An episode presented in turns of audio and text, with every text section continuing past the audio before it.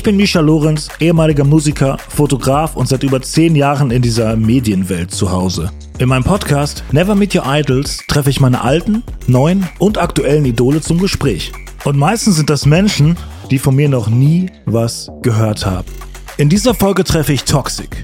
Toxic ist Moderator, Journalist, Buchautor, aber vor allem ist er der Herausgeber von hiphop.de. Jeder, der sich in den letzten 15 Jahren mal irgendwie mit Deutschrap auseinandergesetzt hat, kennt ihn, sein Gesicht und seine Stimme. Ich treffe ihn, weil ich selbst lange versucht habe, mit Rapmusik erfolgreich zu sein und weil ich in Hip-Hop als Kultur meine große Liebe, Zugehörigkeit und Familie gefunden habe, die sich bis heute durch mein Leben zieht. Ihr habt lang genug gewartet, dass die Folge erscheint. Also, viel Spaß. Äh, wenn nicht, machen wir so die den, den alten nur, nur eine Seite vom, nur, Kopfhörer nur ein Kopfhörer. Und dann hat man das weniger. Vielleicht ja. machen wir einfach den. Ja, cool, okay. Check, check, check. Wenn ich nicht ganz laut lache, dann passt das. Cool. Sorry, das darf ich nicht anfassen. Wir so. fangen den Podcast eigentlich schon so an, wie ich Hip-Hop kennengelernt habe. Und zwar, dass nichts richtig funktioniert und man sich man alles irgendwie sich zusammen improvisieren muss. Ja, ja. Und äh, all Kabel zusammenstecken muss und dann irgendwann macht man, macht man halt Hip-Hop. Und deswegen sind wir jetzt hier in der neuen Folge von Never Meet Your Idols und ich treffe mich mit Toxic.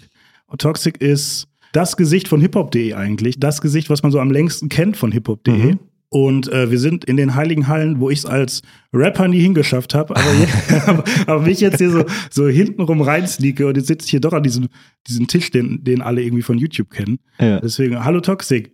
Hallo.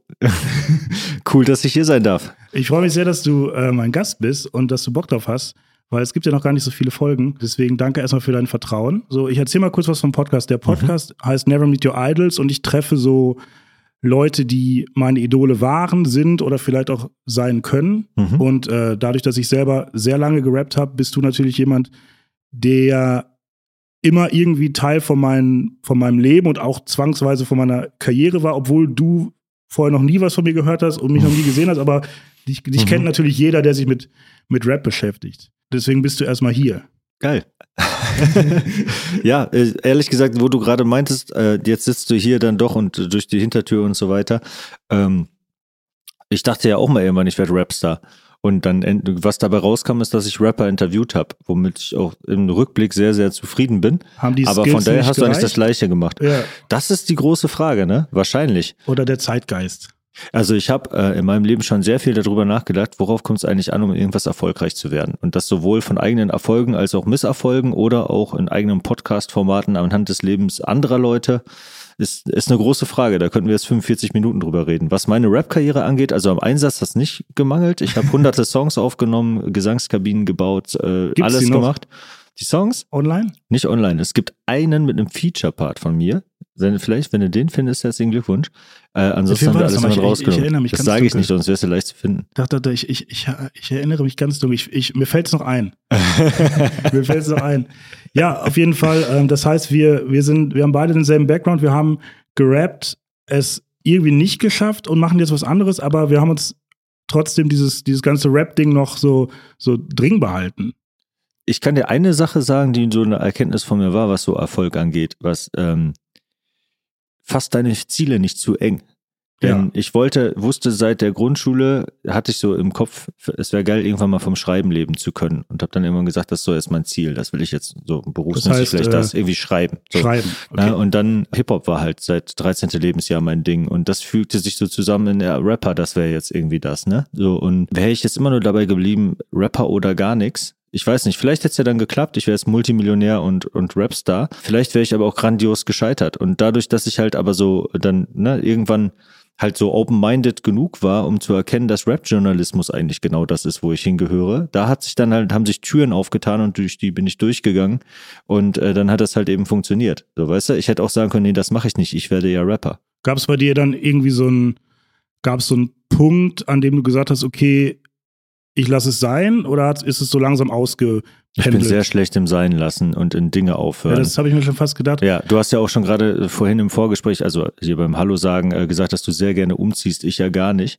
Ich musste gerade noch daran, oder heute Morgen noch daran denken, dass beim gerade Planung vom neuen Büro äh, jemand meinte, ja, aber diese Wandfarbe, die kann man ja in zwei Jahren gar nicht mehr sehen. Und ich dachte mir so, ich hatte sowas noch nie in meinem Leben. Dass Einfach ich mir weiß. so Möbel angucke und mir denke, der Sessel muss weg. Diese Wandfarbe geht nicht mehr. Bei mir immer am besten ich, ich konserviere lieber Dinge, weißt du? Ich ah, bin, okay, okay. So.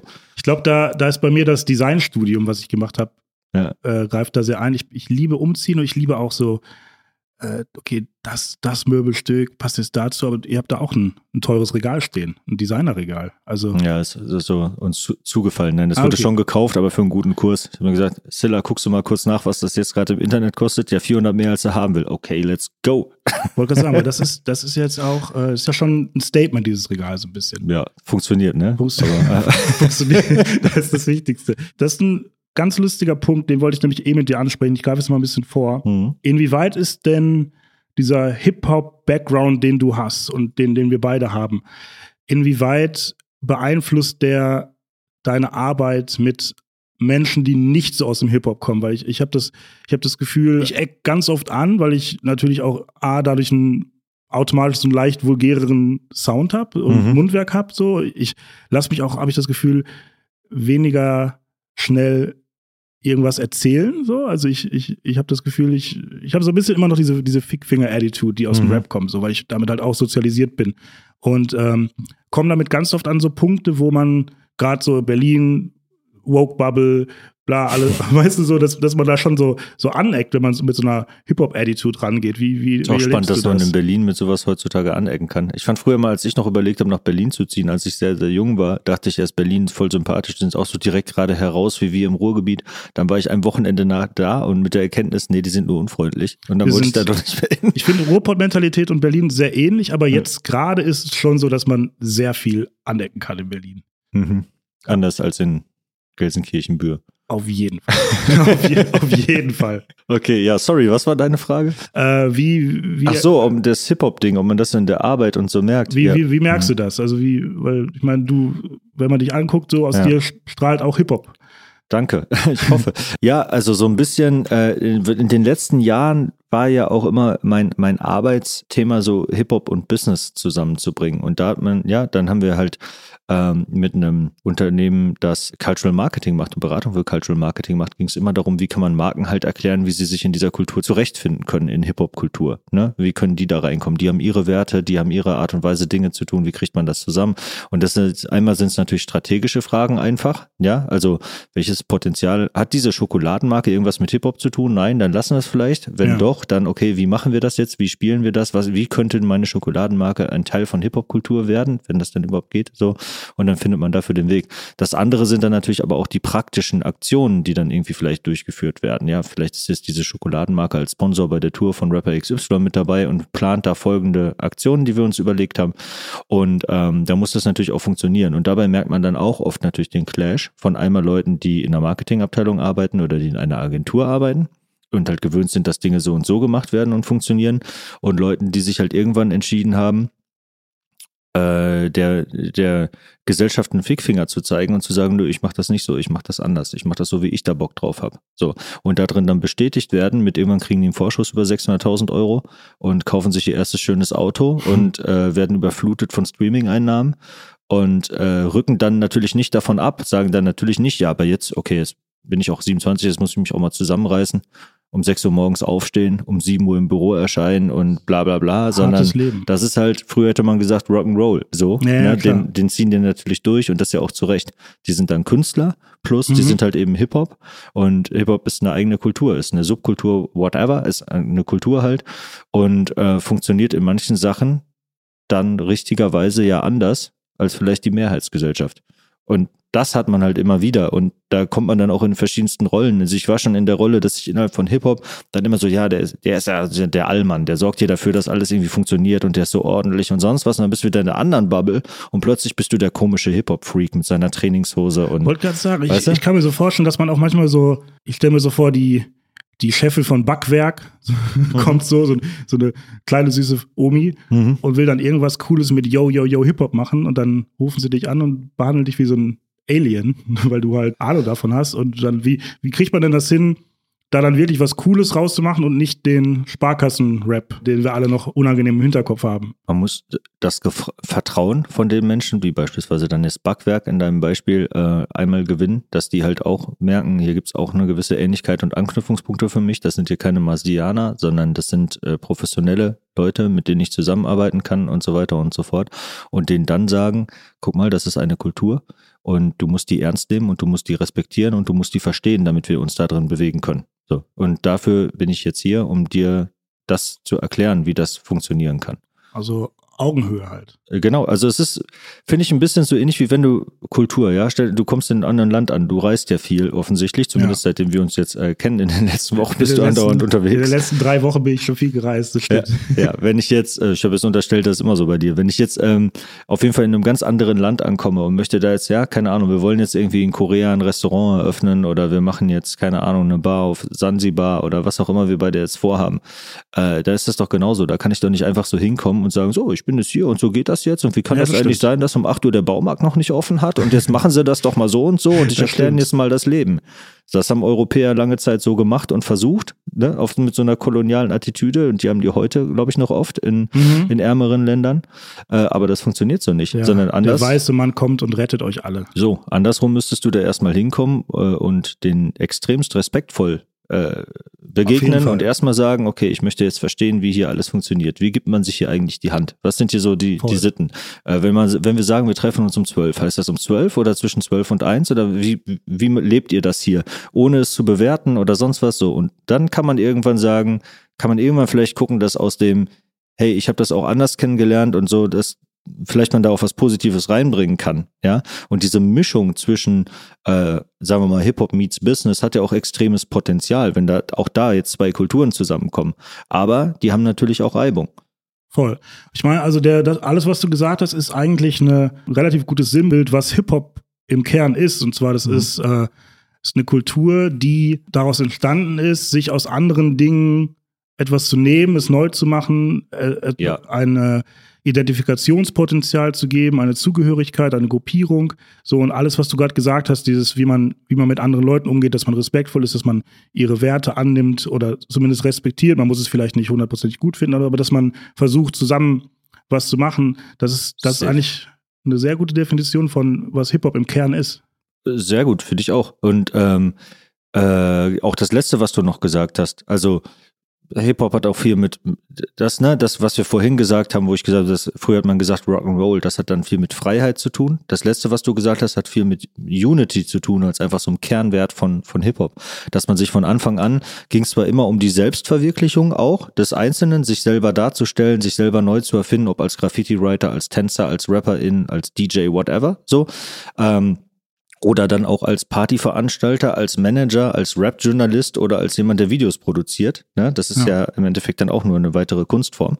Aber da will man sich selber weiter verwirklichen. Gleichzeitig wurden von Anfang an Crews gebildet. Mhm. Da gab es die, die DJ-Crew, die Breakdance-Crew, die Rap-Crew und so weiter. Und die waren immer ein bisschen orientiert an den Gangs, die man in den gleichen Vierteln halt eben hatte. Und wenn du dir bis heute Rap-Lyrics anguckst, dann geht es immer darum, dass du für immer und komme was wolle zu deiner Gang und zu deinen Jungs oder zu deinen Mädels stehst und so weiter. Also Loyalität und Unity, die da auch immer drin ist. So eine Ersatzfamilie in der Gruppe zu finden. Und wenn du dann halt dein Unternehmen führst, dann ist das halt für mich nicht Leute einstellen und wieder rausschmeißen, einstellen, rausschmeißen, sonst was, sondern dann ist das halt okay. Der Mischer ist jetzt hier, der gehört zum Team. So, wir sind eine Gang und wenn das da nicht funktioniert, vielleicht funktioniert es anders. Weißt du, vielleicht funktioniert es auf einer anderen Position, vielleicht müssen wir sonst wie was verändern. Aber ich versuche oder habe das so in mir drin auch so, als allerletztes den Menschen in Frage zu stellen, anstatt als erste Antwort zu haben, okay, dann ist er halt ein Spasti. Ja. Weißt du? Also natürlich hat man mal auch manchmal einen Gibt's Hals auch. oder so, aber, ne, und manchmal merkt man auch irgendwann, es funktioniert einfach nicht und da muss man da auch konsequent sein, aber es ist ja nicht auch nur eins richtig oder falsch, aber passt bei mir vielleicht auch zu diesem Dinge bewahren wollen, aber mir ist Loyalität wichtig und das finde ich auch über dieses Unity-Ding in Hip-Hop. Toxic hat viele, viele Freunde und viele, viele alte Möbel. Quasi. Ich, glaube auch, dass wiederum auf der einen Seite, weißt du, wenn du neue Sachen starten willst, dann äh, ist das immer gut, wenn ich da auch irgendwie wilde Leute neben mir habe, die da immer äh, so, weißt du? Aber ich kann, glaube ich, dadurch auch ganz gut Konstanz in Dinge reinbringen. Mhm. Und das ist in diesem Hip-Hop-Ding tatsächlich auch ganz wichtig. Wenn du eine Menge Leute hast, die halt sich irgendwann entschieden haben, ich lasse mir nicht von dem Lehrer vorschreiben, wie ich die Dinge zu machen habe, ich lege die Füße auf den Tisch, setze die Cappy rückwärts auf und komme erst um 8.20 Uhr, fick dich. So, dann ist es ja. ganz gut, wenn man also ich glaube, es bringt sehr viel, einfach konstant dabei zu sein. Dass man mich inzwischen, äh, dass man mein Gesicht irgendwie kennt, wenn man in den letzten 15 Jahren sich mit deutschem Rap beschäftigt hat, hat ja auch was damit zu tun, dass ich einfach sehr lange in sehr vielen Interviews saß. Weißt du, ich wurde ja nicht, da wurde ja nicht abgestimmt, ist der Typ cool oder nicht. Ey, ich ja, war ja, da einfach, ich bin einfach nicht weggegangen. Ich glaube, das sind alles so Faktoren, die, die für mich Hip-Hop halt sehr ausmachen und die mich sehr geprägt haben und die ich auch immer noch absolut an der, an der Kultur liebe. Es ist einmal was du schon gesagt hast, diese, dieses sich mit etwas identifizieren, ein, eine Heimat, eine Familie finden. Und auch wenn man ganz viele verschiedene Leute hat, die unterschiedlicher nicht sein können, hat man trotzdem so auf einmal diese eine Base so, und, mhm. und, und man, man, fühlt sich gut. Ich erinnere mich an mein erstes Savage-Konzert mit 13 und auf einmal war wow. ich das, erste Mal auf, mein, auf einem Hip-Hop-Konzert. Und äh, Was für ein Jahrgang bist du? 89. Okay. Und ähm, auf einmal konnte ich konnte mit allen im Publikum mich gut unterhalten, weil wir alle so die, dieselbe Interesse haben. Das war damals so ein, so ein Mindblown-Ding und das war für mich auch so ein Punkt, wo ich mich das erste Mal wirklich irgendwo richtig zugehörig gefunden habe, war, war Hip-Hop. Dann habe ich angefangen zu schreiben und aber auch was, was du meinst, dass man so seine Leute beisammenhält. Äh, ich habe immer noch Kontakt zu meinen alten Rapper-Freunden so und das ist das, das hört auch nicht auf und irgendwie ist das wenn man wenn man damit groß geworden ist und sich so kennengelernt hat, das ist irgendwas tiefe, eine tiefere Verbindung, als wenn ich so jemanden kennenlerne. Das ist irgendwie, mhm. irgendwie toll. Also ich habe immer meine ganze Jugend, vielleicht ist das auch irgendwie typisch, wenn man in dem Alter ist, aber also als Teenie mich immer so danach gesehnt, halt auch so so eine so eine so eine feste Clique und so eine Gang halt zu haben, weißt du, von Leuten, die halt 100% zueinander stehen und wenn mich irgendwas komplett abgefuckt hat, wo ich komplett Ausraster bekommen habe, war das, wenn ich halt das Gefühl hatte, dass einen Leute hängen lassen und dass die ja. halt nicht loyal sind und in, sei das jetzt in, keine Ahnung, äh, du bekommst aufs Maul und einer hilft dir nicht oder sei es nur, du machst eine Party und jemand kommt nicht oder sagt um elf, so, wir fahren dann jetzt auch noch in den Soundgarten, gucken, ob wir ein paar Mädels klären können. Ja, das Willst du mich verarschen? Der Sound Soundgarten. Du fährst jetzt Alter. in den Soundgarten, Digga? Ich fühle mich gerade so alt. Soundgarten. Ich bin alt, ich bin sechs Jahre älter als du, Bro. Soundgarten war mal in äh, Dortmund ja. eine sehr bekannte Disco, muss man dazu sagen. Ja, da bin ich aufgewachsen quasi. ich glaube, ich seit meinem 15. Lebensjahr jedes Wochenende gewesen, bis ich immer ein Hausverbot hatte. Nein, Krass. bis mir die Türsteher gesagt haben, wir wissen nicht, wie du hier immer wieder reinkommst, aber wenn wenn du noch ein, wenn ich dich noch einmal rauswerfen muss, dann reiß ich dir den Kopf ab. Ja. Ich habe ja, die, äh, dieselbe Story mit äh, Prater in Bochum. Das war, mhm. das war mein Laden. Krieg ich nur vom Namen. Prater und oben war der Friday Dome und äh, oben war Techno, unten war Hip-Hop. Und mhm. wenn man unten nicht reingekommen ist, ist man über die andere Treppe und dann haben die so Tour, der unten war natürlich dann auch wieder sauer und dann hat man immer mal so gependelt zwischen den Treppen. Ja. Irgendwo ist man reingekommen. Ich kannte Leute, die da gearbeitet haben, das war mein Trick. Aber das war genau so Großraumdisco-Ding. Da hattest du auch diese verschiedenen Welten, ne? wo wir auch wieder bei Kultur oder sonst was sind. Dann hattest du halt so die Halle 1, die war so Mainstream. Dann hattest mhm. du aber auch die Hip-Hop-Halle. Ne? Und dann hattest du die, die Techno-Halle und irgendwo war noch was mit Gitarren, da war ich nie. Aber so, und man hat halt diese verschiedenen Welten, weißt du? Und, und in der, in der Techno-Halle waren die Leute auf Drogen am Feiern und in der Hip-Hop-Halle hat man halt Bier getrunken und, und äh, Gangster gehört. Genau, und gekifft wurde dann und, da. Äh, Weiße, ja. die versucht haben, wie in so Rap-Videos, wie schwarz in Rap-Videos zu tanzen, was ganz unangenehm ist. Das war ich dann. Mit diesem, nee. mit diesem Ass-Smack-Move. so. das war schon eher so äh, Underground-Digger und so, ne? Da wurde halt eher dann sowas äh, wie Beatnuts und Gangster und, okay. und sowas halt eben gespielt. Nicht so, nicht so Nelly und so. Dann war, dann war der Soundgarden nicht so Mainstream wie der Prater. Nee, also okay. Mainstream war halt dann Halle 1. Da wurde ah, dann halt okay. Äh, The Real Slim Shady gespielt und da lief bestimmt auch Nelly oder so, wenn das die Zeit war. Ich auch glaube gut. schon. Aber mit dem, ähm, genau, das wollte ich sagen, auch mit. Ich hatte dann auch irgendwann äh, eine riesen Rap-Crew in Düsseldorf. Also was heißt, ich hatte die, sondern war ein Teil davon. Ne? Und das Zentrum war aber tatsächlich davon die WG von mir und meinem besten Freund Ju. Und ähm, die hatten dann so zu dritt eine WG und ähm, insgesamt und ich hatte bin ins Wohnzimmer gezogen und äh, haben uns einen Teil davon die Miete geteilt, wo dann die Gesangskabine stand und dann wurde halt Ach, da aufgenommen und so weiter und wo wir schon wieder bei Commitment sind, ne? Ja. Ist natürlich geil, dann sich so dem Hip Hop zu verschreiben, dass man sagt, okay, ich ziehe es ins Wohnzimmer, damit da eine Booth ist. Ja. Ist ja, also geiler geht's ja nicht. Und das war halt, also insgesamt war das geil. Diese komplette äh, WG war am Düsseldorfer Hauptbahnhof, war komplett irgendwie mit Flyern äh, tapeziert. Du hattest da die Gesangskabine, geil. immer ging irgendwie was ab, so immer waren irgendwelche Leute da. Äh, am Wochenende ist man feiern gegangen und sowas. Und dann wurde natürlich dadurch, dass man auch diese Aufnahmemöglichkeit hatte und so wahrscheinlich halt auch. Und keine Ahnung, weil man halt viele Leute kannte, wurde die Crew dann noch immer größer. Und irgendwann waren wir an die zehn Leute oder so, ich weiß geil. gar nicht mehr genau. Ähm, Rapperin, Rapper, äh, Tänzerin, keine, alles Mögliche, so. Ähm, und dann fängst du halt an deine eigenen, äh, so, dich bucht ja niemand für ein Konzert, also machst du deine eigenen Konzerte. Ja, klar. Weißt du, du machst halt alle deine Sachen selbst. Das ist immer diese Hip-Hop-Attitüde halt eben zu haben und man baut sich da was auf. Und ähm, ja, ich bin dann auch der organisierende Typ dann in vielen so geworden. Das finde ich ja so ein, so ein Teil, der, den ich auch sehr mitgenommen habe aus dem Hip-Hop, den ich sehr gut finde, der manchmal aber auch ein bisschen, äh, wie soll ich sagen, wo ich manchmal denke, man, man macht auch vielleicht zu viel. Man, man lernt halt zu improvisieren und man lernt sehr viel selber zu machen, weil das einfach, ja. das ist ja so ein Hip-Hop-Ding. So, okay, ähm, keine Ahnung, wir wollen Musikvideo, wir können uns das nicht leisten, aber der Onkel hat eine Kamera und Videoschnittprogramm kann man sich irgendwo cracken und dann lernen wir das halt selber. So, das ist ja so ja. basically Hip-Hop. Das führt natürlich dazu, dass man zumindest bei mir, dass man und bei dir auch, dass man sehr viel kann irgendwie mhm. und dadurch auch sehr viel machen will und auch sehr wenig abgeben kann. Oder halt auch immer die Frage, spezialisiert man sich? Hm. Oder, ne? Also, also will man die eierlegende Wollmilchsau überhaupt sein? Genau, genau. Und das, ich werde das dann schnell. So, ja, das ist so. Auf jeden das, Fall. Ne, wenn ich mich, auch, auch das wieder. Sagen wir mal, ich hätte mich nur auf Rappen konzentriert und hätte gesagt, alles andere will ich nichts mit zu tun haben, keine Ahnung, muss sich ein anderer drum kümmern. Ja. Wäre ich, weißt du, ich, ich habe auch so eine Menge Songs aufgenommen, aber vielleicht wäre ich dann dann noch weitergekommen, weil du hast ja dann andere Sachen. Oh, wir brauchen ein Cover. Aha, ja, wie macht klar. man denn Cover? Wer kann denn fotografieren? Äh, keine Ahnung, vielleicht brauchst du noch ein Model, dann willst du ein Musikvideo, was du gesagt hast, ne? Dann brauchst du eine Location für dein Shooting. Da musst du dich überlegen, wie kommen eigentlich, äh, wie, wie kriege ich denn meine CD damals noch in irgendeinen Laden? Mhm. So und so weiter. Ah, da brauchst ein du einen Vertrieb. Wie kriegt man denn einen Vertrieb? Was ist ein Labelcode? Keine Ahnung. So, äh, eine Website wäre doch super. Und dann sollte auf der Website auch was stattfinden und die, so. Aber das hat ja auch alles so, und das, das Schlimme ist, es macht ja, hat ja alles so krass Bock gemacht. Ja. Und, und dann ist man halt, dann ist man halt diese eierlegende Wollmilchsau. Aber ich glaube, das ist auch, ist auch gut. So, das also, ist, also das ist ja so nicht so weit weg, aber bei hiphop.de ist es dann ja für mich genau das gleiche gewesen und ja. das ist halt bis heute.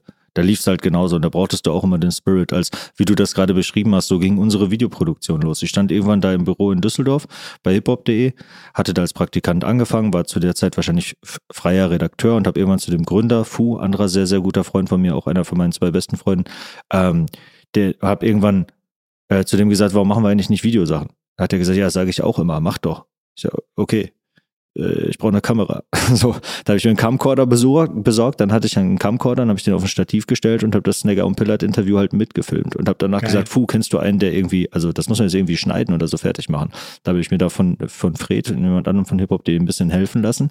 Dann haben wir das relativ ungeschnitten hochgestellt und so entstand das überhaupt, dass es diese heute womit du vielleicht auch mit aufgewachsen bist und das kennst, diese Video-Interviews halt, die man in genau. Deutschrap hat, 45 bis 60 bis 90 Minuten reden über alles. So, das kam für mich so aus daher. Der, aus der Not heraus quasi. Genau, ich habe halt vorher einfach Textinterviews gemacht für die Juice, für Hip-Hop.de und dann haben wir, habe ich dich eine Stunde interviewt und gesagt, dein Album, was mit Tour und was war da und was sagst du eigentlich zum Krieg und keine halt. Ahnung. So. Und äh, danach ist man nach Hause gegangen und hat dann geguckt, okay, fuck, wie kann ich aus einer Stunde Gelaber jetzt zwei Seiten guten Text machen? Ja, Muss man klar. das runterbrechen. In Video haben wir es gar nicht runtergebrochen. In Video haben wir ein Logo drauf gepackt und das hochgeladen und alle fanden es geil. Und als Jahre später uns dann Leute mal gesagt haben, ihr müsst das doch schneiden und ihr müsst so, haben wir das ausprobiert und das Publikum hat gesagt, was ist das denn für ein Scheiß, da ist ja ein Schnitt drin. Nee, nee, die ihr habt was das. rausgeschnitten, ihr Weil Schweine. Ich, so. ich glaube, glaub, da, da spricht auch noch so ein bisschen mit rein.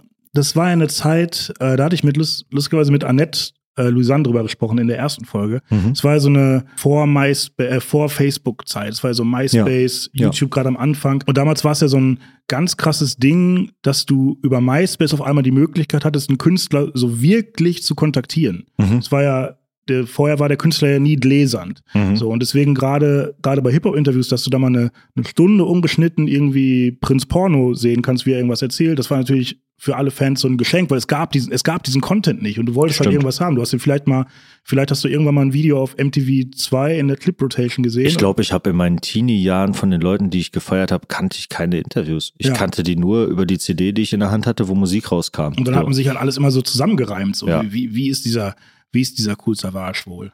Das, ja, voll. So, und das, das ist natürlich, äh, total geil. Und dass, dass dann diese Zeit aufkam, wo Künstler auf einmal anfassbarer wurden. Und dann Mhm. kam diese Hippo-Interviews. Ich glaube, ihr wart genau einfach unbewusst am Puls der Zeit. So. Habt so eine Das Lücke muss man gefüllt. da, ja voll, das muss man da immer wieder sagen. Guck mal, Hip-Hop-Day wurde 98 gegründet von Fu und äh, damals, da war natürlich noch nichts mit Video und sonst was. Da war Internet noch relativ neu und man musste erstmal überlegen, was macht man damit. Und die Idee war so, hey, da kann man doch Leute connecten. Each one, teach one und so. Voll. Das ist doch Hammer. So ist doch ein krasses technisches Tool einfach. Und dann wurde da alles Mögliche drauf ausprobiert an technischen Ideen, die teilweise aus heutiger Sicht auch kurios sind oder Jahre später auf andere Art dann doch Wirklichkeit wurden. Was sich darauf im Endeffekt gebildet hat, ist eine Community. Dann hatte, als ich angefangen habe, hatte man, da ging es auch noch nicht, war auch erst MySpace, ist für meine Arbeit dann nicht wichtig als Praktikant, sondern ich habe einen Artikel geschrieben, den da eingepflegt in das äh, Content Management System, stand der auf der Seite und dann hat man den Link ins Forum gepostet. Weil Foren waren damals das Forum Ding. war der das gab es bei Hip-Hop.de und eins bei MC, die waren groß, gab bestimmt auch noch mehr. So. Bushido-Forum später. Dann haben Artists welche gemacht. Savage hat am Anfang sein Forum bei uns, dann haben die ein eigenes Optikforum gemacht und so dann hatten halt Artists irgendwann ihre eigenen Foren. Und da musstest du Community Management können, du musstest überhaupt erstmal in der Lage sein, eine Website zu bauen und so weiter und so fort. Und Fu auch wieder ist ein Typ, der hat sich all das selber beigebracht. Der Ja. kam aus dem Graffiti und irgendwann konnte er halt Seiten bauen. Nicht, weil der das studiert hat, sondern weil der Weil das er- Internet spannend fand und Und Bock drauf hat. so, hat man sich das selber beigebracht. Und später war dann das gleiche mit Video. Und dann kam halt MySpace, aber dann kam halt auch Facebook und dann musste man Facebook lernen. Da musste man dieses System hacken, um da drin erfolgreich zu sein. Und heute geht's um TikTok. Weißt du? Und als nächstes geht's um, ich ziehe mir ChatGPT rein. Mal gucken, was das wieder bringt. Weißt du? Also, Da kommen wir später auch noch zu. äh, aber ich glaube, um noch einmal ganz kurz den Bogen zu spannen, ich glaube, dass das Internet war zu der Zeit, als von der wir gerade sprechen, ich sag mal so 2005, 4, 3, es war so, es war so ein ganz großes, wichtiges Geschenk für die Hip-Hop-Community, weil man sich Mhm. auf einmal connecten konnte. Hip-Hop war im Mainstream noch gar nicht wirklich präsent. Es kam gerade so Sido Argo Berlin Welle, mein, mein Blog, aber es gab keine wirkliche Plattform für Hip-Hop und im Internet hat man sich dann gefunden. Auf einmal gab es äh, Webseiten, wo Leute einem beigebracht haben, okay, wie, wie mischt man einen Song ab, wie nehme ich was auf, wie, was ist ein Kabel, so gefühlt. Mhm.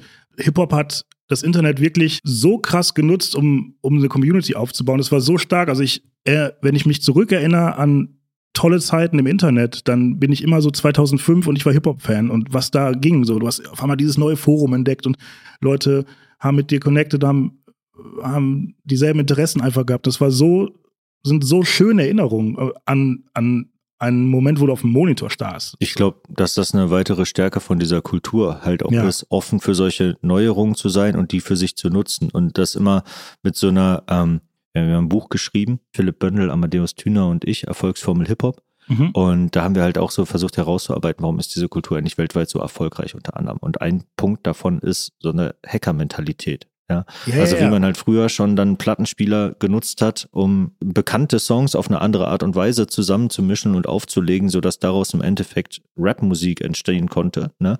Äh, und auch viel mehr, auch elektronische Musik daraus halt entstanden ist, einfach indem man quasi geloopt hat mit zwei Plattenspielern, den tanzbarsten Teil immer weiter hintereinander geschnitten hat, so was man heute mit Software leichter machen könnte. Shoutout an Cool Herc. Cool Herc. Ja. Und genauso, wenn du Stories von damals liest, wie die sich ihre Boxen zusammengebastelt haben aus Sachen, die sie in ausgebrannten Autos auf der Straße gefunden haben und der Strom wurde angeblich von der Laterne, Straßenlaterne genommen und so weiter. Also es war alles, alles komplett so improvisiert, do, do it yourself, so. Und das findest du dann halt genauso, wenn du halt heute guckst, wer heute so erfolgreich ist, da merkst, ey, plötzlich ist Musikstreaming bestimmt alles, geht nicht mehr um CDs. Wer sind die Leute, die dann plötzlich herausfinden, wie man da total viele Klicks machen kann? Und ich meine nicht mit Klicks kaufen, sondern Ja. das vielleicht auch, aber ich meine vor allem zum Beispiel, wenn Capital Bra dann irgendwann angefangen hat, halt äh, am laufenden Band Songs rauszuhauen, um damit die monatlichen Hörer hochzuhalten, weil das halt da für den Algorithmus gut war. Das war kein Zufall, dass das aus Hip-Hop kam. Wir haben uns damit beschäftigt, wie man YouTube verstehen und nutzen und darauf erfolgreich werden kann und sind dann auf YouTube irgendwann durch die Decke gegangen. Und das ist ja das Ding. Und jetzt, wie gesagt, das meinte ich gerade, es ist immer, es ist Facebook, Instagram, TikTok, ChatGPT, keine Ahnung, es ist immer wieder was Neues. Und ich glaube, dass da Hip-Hop-Kultur sehr technikaffin da drin ist, diese neuen Sachen immer wieder für sich zu nutzen und die als erstes zu erobern. Du hast gerade ganz viele Sachen gesagt, die ich äh, auch noch ansprechen wollte. Und, aber ich finde, das ist, das ist halt diese Grundeinstellung von Hip-Hop, ist, dass man sich etwas nimmt, was da ist, Mhm. im besten Fall ein gutes Gespür für den Puls der Zeit hat und das weiterentwickelt, samplet, für sich nutzt, um was Neues daraus zu erschaffen. Ich meine, so ist, Ja. äh, sowas so ist Hip-Hop entstanden. So, es gab Ja. nicht keinen Typen in den 80ern, der sagt hat, ich mache jetzt Hip-Hop, sondern der hat sich Funk-Platten, Soul-Platten genommen, hat das irgendwie zusammengehackt und daraus ist Hip-Hop Hip-Hop entstanden. Hip-Hop ist basically aus fremden Sachen entstanden. Mhm. So. Ähm, und das ist halt, das ist die Attitude, die ich immer noch an Hip-Hop liebe, die ich auch selber verkörper, weil ich, ich, ich mag das, ich interessiere mich dafür. Und jetzt können wir mal einmal den ganz großen Bogen schlagen. Mhm. Wenn man jetzt diese ganzen Infos äh, im Vorfeld hat, beantworten wir ein für alle Mal die ganz große Frage. Autotune, ist das Hip-Hop oder nicht? Mhm. Also so wie du es ja jetzt auch hergeleitet hast, wäre es ja jetzt schwierig zu sagen, das wäre es nicht. So, ne? Also, weil wir haben ja gerade, waren wir jetzt so weit, dass wir gesagt haben, irgendwie Technik zu nutzen und das, was da ist, zu nutzen und innovativ zu nutzen und so weiter, das ist erstmal Hip-Hop. So. Ja. Es gibt natürlich eine andere Seite von, also ich habe kein Problem mit Autotune, das kurz zu sagen. Aber jetzt, um jetzt nicht nur meine Meinung zu sagen, sondern ne, eher die, ähm, das Nutzen von Technik ist ja inzwischen so, ich musste auch wieder auf der Hinfahrt heute, ich weiß nicht warum, ich habe irgendeinen Song auf WDR Cosmo gehört, den ich nice fand. Bester Radiosender übrigens. Knaller. Keine Ahnung, wo, aus welchem Land der kam, aber war irgendwie nice und, ah, Brasilien, genau, eine Sängerin aus Brasilien, die da gerade irgendwie angesagt ist. Ich habe die ganze Zeit gerätselt, ist es Portugiesisch? Ja, war es wirklich, okay. Ähm, und musste dann an sowas denken, ich weiß leider nicht mehr, wer es war, das habe ich schon tausendmal in Instagram Reels gesehen, wo es um eine ganz berühmte Sängerin geht und die erklärt hat, wie die so, im Rappen würde man sagen, puncht beim Aufnehmen. Also halt nicht alles am Stück aufnimmt, Mhm. sondern halt so Line für Line Ja, und immer wieder versuchen. Und das ist eigentlich eine, was du hörst, ist eine Collage aus 20, 30 Takes. Takes, so, wo du das immer wieder gemacht hast. Bei ihr war es sogar noch viel mehr, das war richtig crazy. So. Da gibt's ja die, die legendären Geschichten, wie Capital Bra aufnimmt. Ich weiß Mhm. nicht, ob du das kennst. Also, Mhm. ich kann jetzt nicht so sehr ins Detail gehen, aber er nimmt anscheinend, er lässt einen Beat die ganze Zeit laufen, Mhm. ist im Studio und freestylt die ganze Zeit rum. Und wenn er irgendeine Zeile hat, sagt er, nimm auf, dann nimmt er die Zeile auf, freestylt weiter, er schreibt gar nicht. Er freestylt Ja, geil. Zeile für Zeile und Ich so. glaube, ODB hat das auch so in der Art gemacht. Ja. Einfach so, ne? Und da, das ist ja wieder jetzt eine positive, innovative Art, Technik zu nutzen, weil es so geht. Warum, also ich kann einen Stift und einen Zettel nehmen, aber warum soll ich nicht einfach äh, hier auf Racket drücken und das Stück für Stück äh, so halt eben machen? Mit diesem Punchen, das war dann auch teilweise aber auch schon so umstritten.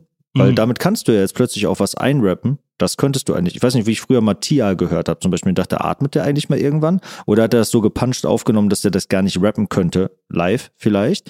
Weil du halt gar keine Atempausen mehr drin hast, weil Ja, ja, das klar. musst du ja jetzt nicht. Und jetzt kannst du ja heute ist es, weißt du, du kannst du weitere technische Hilfsmittel nehmen, wie beispielsweise Autotune. Deshalb wollte ich darauf gerade kommen. Und heute industrialisiert sich ja mehr der Musikaufnahmeprozess, dass du dann sagst, ich habe jetzt hier plötzlich drei Ghostwriter, also Songwriter, die machen da was. Dann habe ich die Produzenten, dann punchen wir das und legen noch Autotune drauf und so weiter und so fort. Und dadurch, dass dieses pure Handwerk dadurch natürlich weggeht und eine weitere Sache, die Hip-Hop immer ausmacht, ist ja der Wettbewerb. Erstens und zweitens, stimmt. dass es um Skills geht. Es Das war von. Anfang an ein Wettbewerb in, wer malt krasser, wer rappt krasser, wer legt krasser auf und, und sonst was. Ich glaube, dieses Skill-Ding ist ganz weg gerade. Das, äh, ja, vielleicht nicht ganz, aber das gerät dadurch dann mehr und mehr in den Hintergrund. In den letzten Jahren ging es darum, plötzlich Hits zu produzieren. Hat das die besseren was für? Skills, was für Skills. Also, es ist ja auch okay, wenn es halt ein Group-Effort ist von irgendwie sieben Leuten, ähm, dann mussten die ja auch was reinstecken. Das ist denen ja nicht zugefallen. Hat ja auch nicht ChatGPT gemacht, um das schon wieder reinzuwerfen, hier Product Placement mäßig. Aber die Leute werden ja auch gar nicht identifiziert und ich kann das nicht nachvollziehen. Wenn da irgendwie zwölf Leute an diesem Song mitgearbeitet haben und ich weiß auch nicht, wer genau was und was, und da wird nur ein Typ, steht halt da und sagst du, hier ist mein Song und ich denke mir, nee, das ist dein Song und von zwölf anderen und ich weiß auch nicht genau, was dein Anteil war, dann kann ich natürlich viel weniger über deine Skills sagen und die vielleicht respektieren oder abfeiern. Das heißt, du würdest du pauschal sagen, dass du dann weniger Respekt vor der Person hast, wenn du nicht weißt, wie der Aufnahmeprozess ist? Ja, jetzt vielleicht nicht komplett als Mensch, aber jetzt so als Musiker, was Ja. du als Rapper in, äh, ja, also das auf jeden Fall. Ich habe mehr Respekt vor Leuten, die halt einfach krass rappen können und im Zweifelsfall alles selbst machen und wo das halt, ne, da, da bin ich halt ein Traditionalist eher, was Fühl das halt ich. angeht. So, was nicht unbedingt bedeutet, dass ich mich verschließen würde, andere Sachen zu hören und so weiter und so fort, aber äh, nee, das respektiere ich auf jeden Fall mehr. Und Kann jemand, der seine Texte ja. nicht selbst schreibt und halt durch so, dann bist du halt nur noch der, der Interpret, jemand, der das aufführt. So, und Stimmt, dann bist du quasi, ja, der, ja, wie du schon sagst, dann bist Ja, du okay. ein Schauspieler. Ist auch okay, aber ich meine, also deshalb, ich habe das auch öfter dann hinterfragt, so meine eigenen Vorstellungen. Beispielsweise, ich feiere Johnny Cash. Feierst du Johnny Cash? Äh, ich bin, ich kenne nicht so mega viel von ihm, aber die Sachen, die ich kenne, feiere ich Ja. extrem. Es gibt ja die alten Country-Sachen, die sind auch ein bisschen so Hupti-Dupti Banjo-Musik und dann gibt es irgendwann diese American Recordings, die er mit Rick Rubin gemacht hat, den da wieder so zurückgebracht Hast du das hat. Buch gelesen von Rick Rubin? Nee. Was ist Dieses rausgekommen ist raus über Kreativität Ganz, und so. ganz toll. Ja. In der Zeit war ein Artikel, der so ein Lobgesang war. Es ist, es ist unfassbar. Der war jetzt letztens im Podcast bei Joe Rogan. mhm. Äh, wahnsinnig gut und hat über das Buch gesprochen. Und das Buch ist ganz, ganz toll. Also wenn ich ein Buch empfehlen kann, dann das. Geil. Unbedingt. Ich habe mir in letzter Zeit viel weniger als in den Jahren vorher Dinge reingezogen, so Bücher gelesen und so, aber Das, sollte ich vielleicht äh, mal wieder tun. Bestellst du vor. Ich muss kurz, wir müssen einmal, mir ist gerade eine Sache Mhm. eingefallen. Äh, ich habe vergessen, die allererste Frage zu stellen. Okay, ich immer stelle. Zeit. Der Podcast heißt Never Meet Your Idols. Mhm. Tox. Warum sollte man dich nicht treffen? Bei Never Meet Your Idols äh, musste ich zuerst daran denken, dass mal, ähm, vielleicht vertausche ich hier die Namen der Interpreten, nimmt's mir nicht übel, ist ja auch egal. Ich glaube, die Ärzte haben mal gesagt, ich will gar nicht wissen, ob DJ Bobo eigentlich ein netter Kerl ist.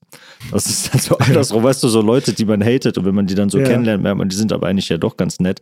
Das könnte dir natürlich mit Idols andersrum auch passieren. Ich würde behaupten, dass das bei mir nicht so ist, dass Leute mich kennenlernen und sich dann denken, der ist ja ganz anders. Ich höre eigentlich eher, also ich glaube, dass ich so ziemlich so bin, wie ich mich auch gebe. Äh, tatsächlich. Also warum sollte man mich nicht treffen oder nicht kennenlernen, war die Frage, ne? Warum sollte man dich nicht kennenlernen, nicht treffen wollen? Also ich glaube tatsächlich, wenn man mich schon als Videomoderator kennt, dann kennt man mich auch schon irgendwo. Das heißt, du, du vielleicht ist es dann höchstens, vielleicht kommt da nicht mehr so viel mehr. Ah, okay. weißt du, was einen dann noch flashen könnte, keine Ahnung. Das heißt, du, du trennst den privaten Toxic nicht vom On, on Camera. ja und nein. Ja und nein. Also auch wieder Authentizität ist ja wieder so ein Hip-Hop-Ding, was sehr, Sehr- sehr wichtig sehr ist. wichtig. Wenn jetzt hier mit, am Ende wird abgefragt, wer alle 17 Punkte Wer alle, mitgeschrieben hat. das Hip-Hop-Bingo. ja, genau. Die Ähm, Hip-Hop-Polizei ermittelt. Ja, also das finde ich, finde ich schon auch wichtig, aber also ich habe zum einen meine Familie immer sehr rausgehalten, so daraus. Ich bin jetzt nicht irgendwie mit meiner Frau auf äh, lauter Hip-Hop-Events gegangen oder sowas.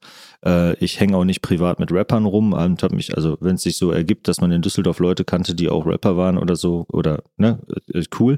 Aber ich habe mich nie darum, hey, ich habe einen kennengelernt, äh, lass doch mal chillen und weißt du, also Ja, ja. da- das war jetzt nie so mein Ding. Mir reichte das mit die Leute äh, businessmäßig und in Interviews und bei Events und so zu treffen, äh, um mein Privatleben dann anders zu machen. Und wenn ich jetzt, keine, ich habe zwei Töchter, so, ich bin verheiratet, ich habe eine Familie und so weiter und ähm, das ist halt schon was anderes natürlich. Das mischt sich jetzt nicht immer mit meinem hiphop.de Leben. Aber auch das ist nicht völlig anders oder nicht so, dass man da, wenn du bei mir vor, zu Hause vorbeikommst, wirst du nicht sagen, what the fuck, was ist das jetzt? Das passt ja gar nicht zusammen oder so, weißt Wo du? sind, das wo sind die ich nicht, Schallplatten? wo, ist, wo, ist, Ja. wo ist der Ghetto-Blaster? Kann ich verstehen. Ähm, das kommt tatsächlich schon direkt zu meiner nächsten Frage. Und zwar, ich, also wir kennen uns ja noch nicht so lange, aber ich finde es bei dir so, du, du wirkst sehr krass durchgeplant. Und ich glaube, das muss man auch sein, weil du hast, du hast Familie, du hast Kinder, du hast äh, drei Firmen gefühlt. Mhm. Äh, du hast hiphop.de, du bist vor der Kamera, also wie, wie kriegt man, wie kriegt man das, das hin? Also ich, ich scheitere ja schon mit, ich muss ins Fitnessstudio und mir was zu essen zu kochen, gefühlt. Also was ist die Toxic Morning Routine? Toxic Morning Ich bin Routine. schon auch chaotisch. Also so organisiert und äh, perfekt organisiert und sonst was äh, bin ich gar nicht. Ich bin in vielen Sachen, habe ich eine strukturierte Herangehensweise an, an Dinge.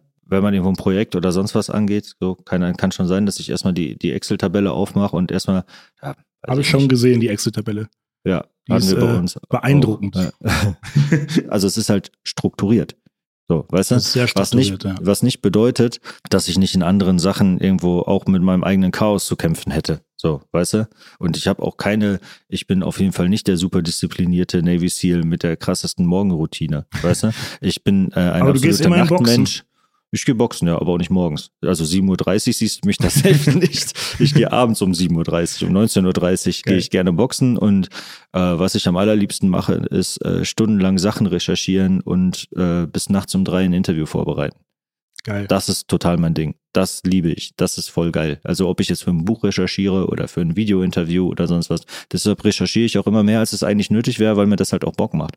Ich arbeite mich dann komplett da rein. Ich kann nächste Woche jemanden interviewen, wo ich heute sage, so ehrlich gesagt, ich weiß nichts über ich weiß nichts über den Dude. Ich habe nur den Namen mal gehört. Ich muss den nächsten Dienstag interviewen. Was machen wir jetzt? Aber ich weiß halt, dass wenn ich mich da acht Stunden hinsetze, und das mache ich gerne, dann wirst du, wenn du das Ding anguckst, nicht das Gefühl haben, dass ich letzte Woche nicht gewusst hätte, wer zur Hölle das ist sondern dann denkst du, oh, der kennt sich aber krass aus. Ja, weil ich mich da acht Stunden hingesetzt habe. Ist das jetzt, ist es jetzt äh, Hip, Hip-Hop-mäßig Fake it till you make it oder ist es Hip-Hop-mäßig krasser Fleiß und dranbleiben? Also das ist, glaube ich, einfach bei mir so, dass du musst nicht recht, also es hat nichts mit Hip-Hop zu tun. So beispielsweise, wo du vorhin gesagt hast, Gesicht von Hip-Hop.de, das war ja auch jahrelang in allererster Linie Roos. So. Ja. Und als unser erfolgreichster Videomoderator. Und er war da drin immer das komplette Gegenteil von mir, hat sich überhaupt nicht auf die Sachen vorbereitet. Und hätte, hätte ich jetzt irgendwie gesagt, so, hey, willkommen im Team, Bro, mach das alles genauso wie ich, dann wäre er nach drei Wochen einfach wieder weg gewesen und wäre woanders erfolgreich geworden. Whatever, ja. Wo wir eigentlich schon wieder bei dem Punkt sind, den du anfangs angesprochen hast, dass die Menschen wichtiger sind als, beziehungsweise mhm. der Zusammenhalt und auch die, die Individualität Voll. der einzelnen Personen. Bruce und ich haben uns kennengelernt und schon ein, zwei Jahre rumgehangen und Sachen gemacht. Also da ging es auch immer um Arbeit, aber noch bevor er von der Kamera und sonst was gelandet ist. Das heißt, die Basis war schon auch Freundschaft für alles. So, weißt du? Aber trotzdem sind wir in vielen Sachen auch völlig andere Menschen. Deshalb gab es natürlich auch immer Reibung in der Zusammenarbeit. Aber auch da, ich glaube, dass ein, ein Erfolgsfaktor von hiphop.de war, wieder das Konstanz reinzubringen. Da sind wir wieder mhm. am Anfang mit. Ich habe nicht den Moment, dass ich reinkomme und sage, die Kommode muss weg. ich würde eher sagen, wie, du willst die Kommode wegwerfen? Die ist doch noch gut. Lass die, die Kommode die hier. Die gehört dazu. Die ist Teil der Familie, weißt du?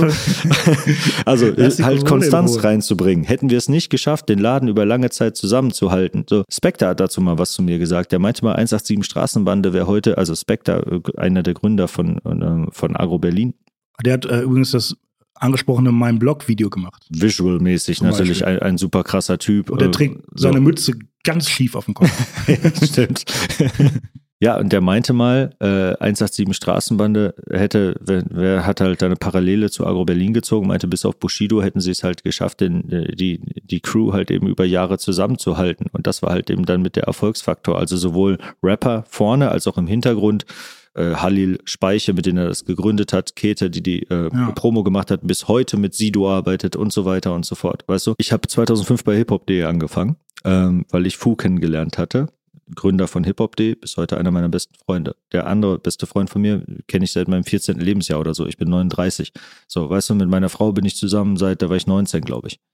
20 Jahre. So, weißt du? Also, das ist so mein Ding. Zusammenhalten. Konstanz in Dinge reinbringen und sonst was. Und ich glaube, das ist was für mich, wie ich mit meiner Persönlichkeit in Hip-Hop wieder funktioniere, ist, dass ich bin vielleicht auch chaotisch und sonst und bla, aber ich, ich bringe halt, bemühe mich automatisch aus meinem Naturell heraus Konstanz in Dinge reinzubringen. Weißt du? Und das brauchst du dann auch da drin. Ich habe da noch so ein, so ein Thema, über das ich gerne mal sprechen würde, wie du das siehst aus der Hip-Hop-internen Sicht. Und zwar, ich habe mir letztes Mal so eine alte Playlist von mir gef gefunden, die war so von ab 2005.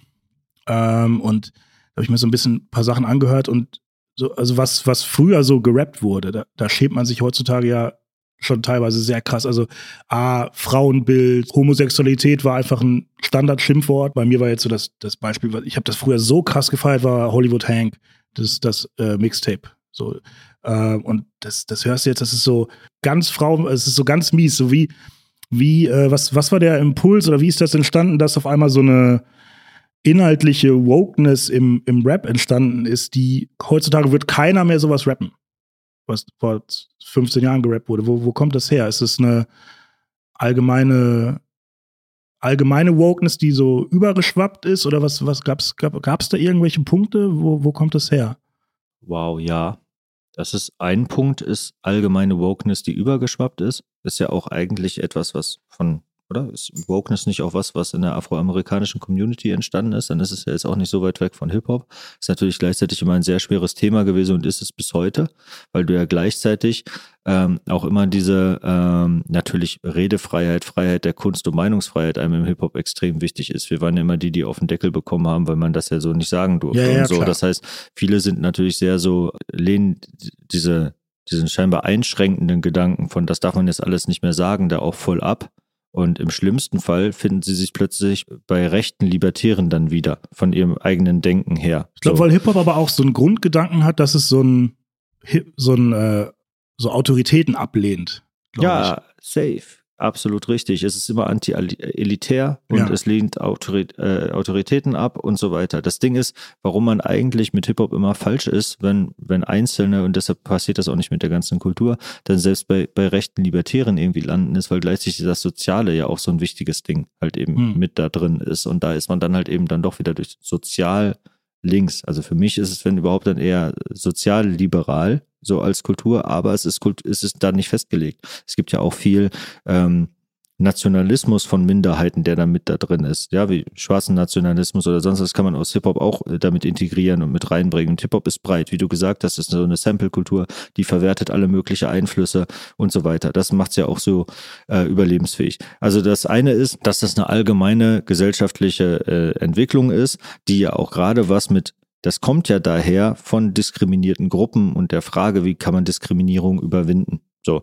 dementsprechend dockt es erstmal an etwas an, was zu Hip-Hop ja komplett passt, weil Hip-Hop ist das Self-Empowerment diskriminierter Menschen. Erstmal. Was nicht bedeutet, dass das mein Zugang komplett gewesen wäre. Ich als äh, Hetero-Mann aus äh, Carmen Medler habe jetzt nicht mit tausend Diskriminierungen zu tun gehabt. Für mich gab es andere Sachen, die, die mich daran angesprochen haben. Aber da ist dann der Punkt so interessant, so weil, weil Hip-Hop hat ja auf dem Blatt Papier den Anspruch, jeder ist zu Hause, wir sind super tolerant und dann war es aber zeitweise so, dass Hip-Hop so maximal intolerant ist, gerade was dieses Frauenthema angeht, was äh, Homosexualität angeht und so, was so kompletter Kontrast ist. Das hat aber zwei Elemente. Das eine ist Hypermaskulinität und das andere ist Provokation. Mhm. Und der zweite Punkt, den ich jetzt noch gesagt hätte zu der Frage von vorher, das eine ist diese übergeschwappte Wokeness, die in der Gesellschaft so und sich halt auch auf Rap auswirkt. So, wir leben ja auch nicht, wir leben auch nicht komplett hinterm Mond.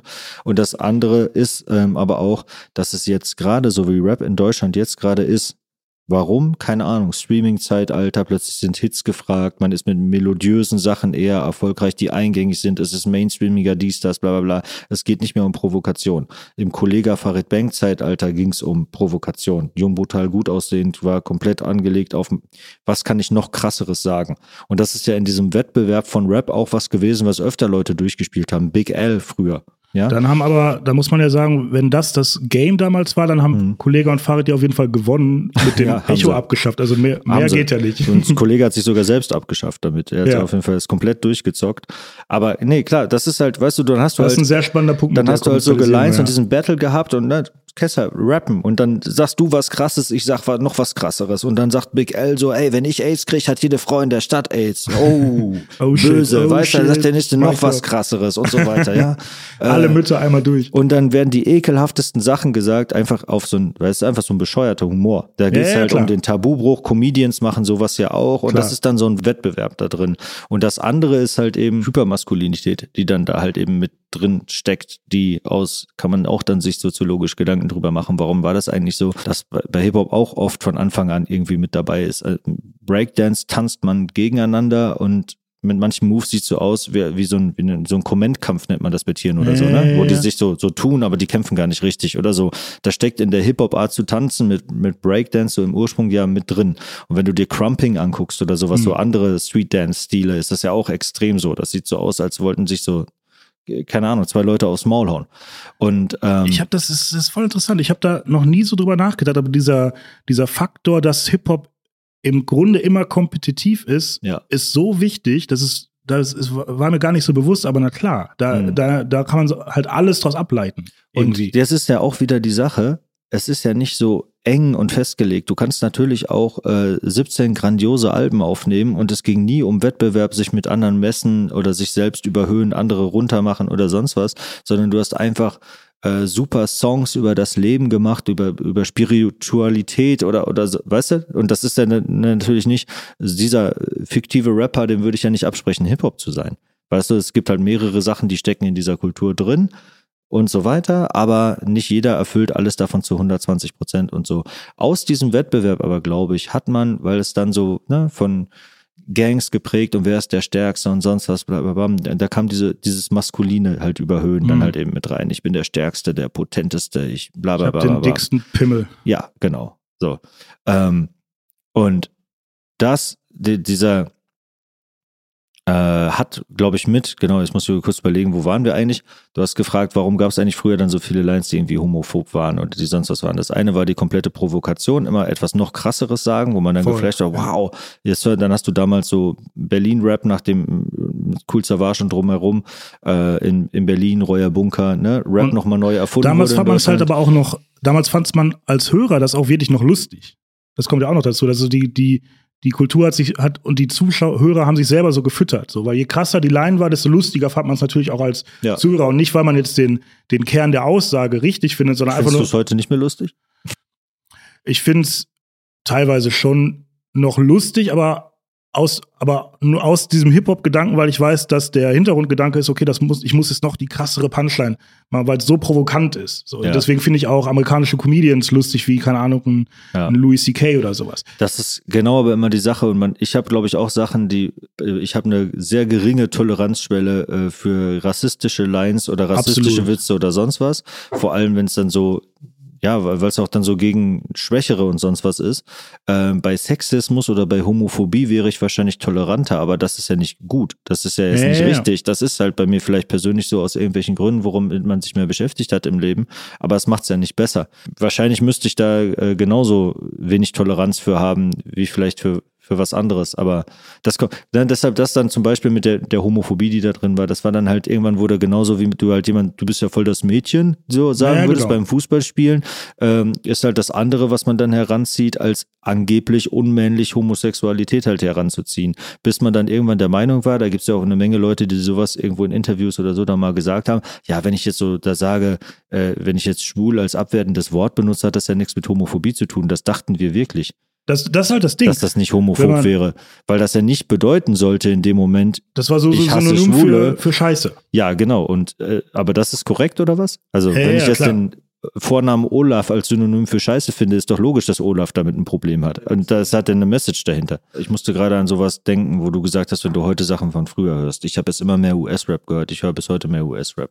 Ich dann jetzt, habe ich jetzt zum Beispiel gerade, meine erste Assoziation waren einfach so Snoop Dogg-Sachen von früher. Ja. Ja, mit diesem ganzen G's up, Host down Spirit und so. Ja. Ne? Und Frauen sind halt nur Schlampen, die man irgendwie fickt und keine Ahnung, ansonsten sind sie ja eh illoyal und das passt halt auch zu diesem Ding von wegen ich und meine Jungs gegen den Rest der Welt und Frauen gehörten halt nicht mit dazu. Weißt du, alles, wer nicht Gang ist, ist der Feind und äh, moralische Regeln gelten nur für diesen engen Kreis, nur für uns fünf. Mit allen anderen können wir machen, was wir wollen, weil mit denen sind wir sowieso im Krieg. Die machen mit uns, was sie wollen, wir machen mit denen, was sie wollen. Und dazu gehörten dann irgendwie auch Frauen. Ich glaube, in den USA ist es aber nochmal ein ganz krasserer Faktor mit Ghettoisierung, arme Gegend, wo die aufgewachsen sind. Also es war ja, es war ja wirklich so, dass die teilweise, wenn die da irgendwo in, in Compton aufgewachsen sind, mhm. halt einfach freiwillig waren. So. Ne, Ey, keine Ahnung, aber es war ja auch auf mich dann beispielsweise ein Einfluss. Also ich ja, habe mir ja selber ausgesucht, ich hätte auch weiter böse Onkels hören können. Ich halt, ne, der Werte daraus habe ich auch aufgenommen. Ja. So. Ähm, man sozialisiert sich ja auch ein Stück weit selbst in unserer Gesellschaft, indem man sich halt Sachen rauspickt. Auch wieder so Sample-Kulturmäßig baut man sich Voll. seine eigene Persönlichkeit als Collage zusammen. So seine eigene Persona, wie man der Gesellschaft sich zeigt und sich selber auch äh, definiert vor sich selbst auch. So, und du nimmst dann Sachen halt aus auf Entourage oder Blood in Blood Out und Snoop Dogg oder Böse Onkels und ja, womit du dich halt äh, beschäftigst. Und äh, da drin werden ja auch in Unterhaltungsmedien werden ja konstant Werte vermittelt. Wie kriegt man es denn dann hin, ab und zu mal so einen Reality-Check zu machen, um zu gucken, okay, sind das denn jetzt, sind das denn jetzt Werte, die, die gut sind in dieser, in deiner Collage? Weil, mhm. äh, wenn wir jetzt, wenn wir jetzt immer noch die Werte von 2000 fünf Deutschrap hätten, dann mhm. könnten wir heute so nicht mehr stattfinden. Dann wird es hiphop.de wahrscheinlich auch nicht mehr geben. Heute bin ich natürlich viel reflektierter, als ich als Teenie war. Als Teenie wollte ich ja auch gerne am liebsten was haben, was eine Anleitung fürs Leben ist und die unumstößlich ist, wie so ein heiliges Buch. So. Ja. Und dann wolltest du am liebsten alles wörtlich nehmen und so ist das und anders kann das auch nicht sein. Und ich werde mich auch niemals ändern, weil sich ändern ist sowieso schon falsch. So ne, sondern äh, du bist down for life. Und du musst das natürlich dann irgendwann hinterfragen. Du musst beispielsweise, also keine Ahnung, ich bin ja froh, dass ich nicht mit so, so einem ekelhaften, asozialen Frauenbild weiter durch die Welt, wie soll ich dann, weißt du, ich, ich, ich, lebe in einer Ehe, ich habe zwei Töchter, so, weißt du, natürlich ist das nicht mein äh, Frauenbild ja. und natürlich habe ich irgendwann festgestellt, dass das auch Bullshit ist. Und erst hat man das dann noch so separiert, von wegen, ja, nicht alle Frauen sind Schlampen, Also dann sagst du so, Alle außer und irgendwann musst du vielleicht dann noch weitergehen und dann merken, nee, vielleicht ist selbst nur das, was ganz du über diese wenige Frauen sind Schlampen. Schlampen sagst. Nein, aber vielleicht, ja genau, also selbst äh, da ist vielleicht das Denken noch scheiße und falsch ja. und so weiter und so fort. Ne? Und natürlich, das ist dann aber so ein Reflexionsprozess, wo man irgendwann dann damit konfrontiert wird und das dann vor sich selber oder vor anderen rechtfertigen muss. Und da sind dann auch Sachen dabei, die hätte ich damals noch äh, auf eloquente Art irgendwie sonst was vertreten, wo ich selber heute sagen würde, Digga, weißt du? ja, genau.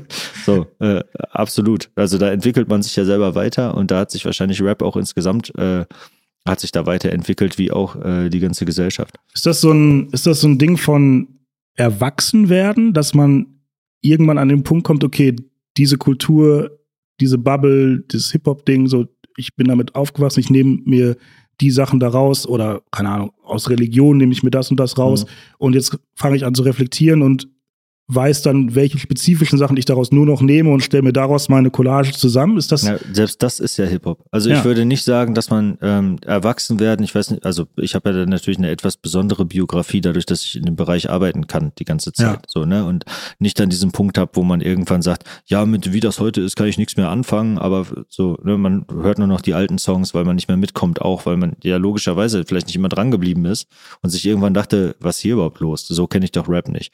Ne, das habe ich ja nicht. Und für mich ist das dann nicht so von wegen, ich entwickle mich jetzt weiter und sage dann so, ja, Hip-Hop ist so, aber ich bin ja auch anders und ich sehe das nur so und das ist auch nur Unterhaltung oder sonst was, sondern ähm, ich bin dann ja immer noch Hip-Hop und dann kann ich ja Hip-Hop mit verändern. Also Mhm. so eine Kultur ist ja nichts anderes als die Summe von dem Verhalten von allen Leuten, die es machen. Und das ist halt auch der schöne Punkt, den, den viele nicht auf dem Schirm haben. Gerade die alten Oldschool-Rapper mit der speckigen Baggy Pants, die sagen, Mhm. das, hat, das hat mit Hip-Hop nichts zu tun. Mhm. Äh, Kultur ist immer in Bewegung und das ist auch gut so. Safe. Genau wie Sprache immer in Bewegung ist. Voll, gerade So. Hip-Hop. Und deshalb bei allem äh, Konstanz reinbringen und an der Kommode festhalten, äh, bin ich absolut der Meinung, dass Hip-Hop dadurch auch lebt, vor allem jetzt Rap auch, sich andauernd, also ich meine nicht vor allem Rap, weil das da mehr wäre als in Graffiti, sondern nur, weil ich da kompetenter bin, um darüber zu urteilen. Ich denke jetzt vor allem an Rap auch, dass das halt eine progressive Musikrichtung ist, die sich immer weiterentwickelt.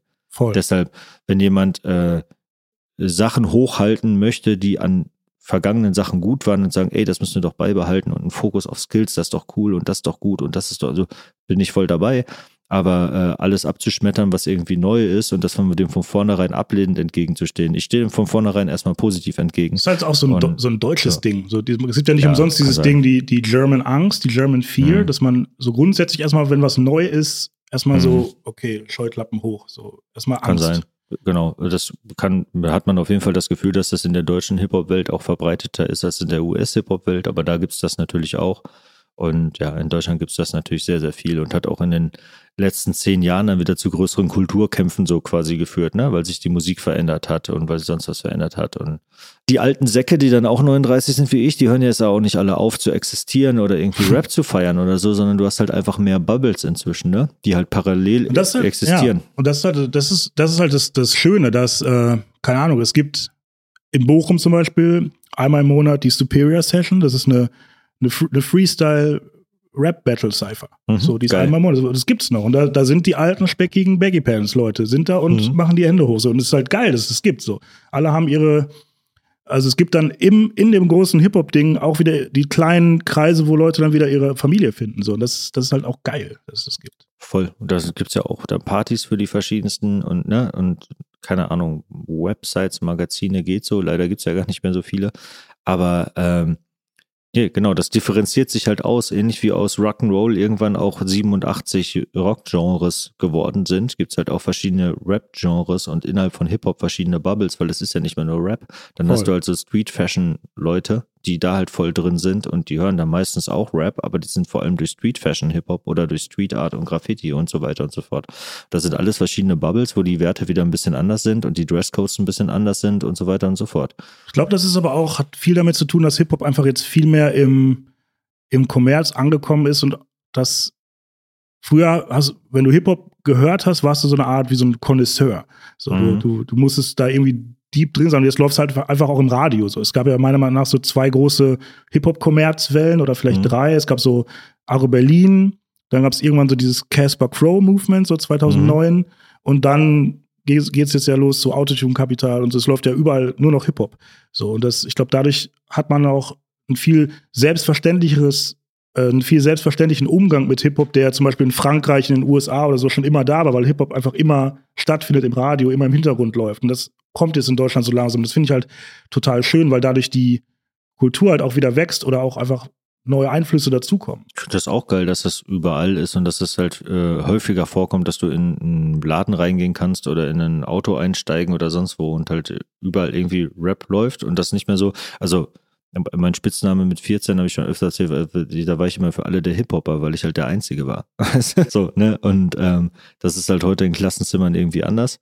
Und natürlich früher ähm, war die Einstiegsbarriere höher, du musstest dich viel mehr reinarbeiten, um überhaupt irgendwie zu wissen und so weiter und was du jetzt überhaupt hören kannst und um das überhaupt zu kennen. Musst du so. richtig äh, dingen. Ja, aber das kann man ja auch heute, wenn man will, immer noch. Und da gibt es ja. ja. immer noch welche, die dann auch ein Interesse daran haben oder die dann Sachen hören oder kennen, wo ich mir manchmal denke, ey, eigentlich, du bist zehn Jahre zu jung dafür. Ja, aber selbst ich habe ja viel auch schon rückwärts gehört. Ich habe halt mit 13 angefangen Rap zu hören, da war es war 96 und ich habe halt was Rap war der, komplett. Was war der erste Rap-Song, den du je gehört hast? Weißt du es noch? Oh, ich, weiß, ich weiß meinen nämlich. Also der allererste, der auch schon irgendwie Rap war, war bestimmt irgendwas von so einer Bravo Hits 6 oder sowas, weißt du? Diese ganzen Sachen, die halt auf Bravo Hits Rap, was es dann zwischendurch auch mal gab. Aber für, so richtig bewusst fing Rap äh, für mich an mit Tupac und mit äh, Me Against the World. Nein, mit All Eyes on Me, sorry. Mein, mein erster Rap-Song, den ich jemals gehört habe, was ich noch ganz bewusst weiß, war MFG von Fanta 4.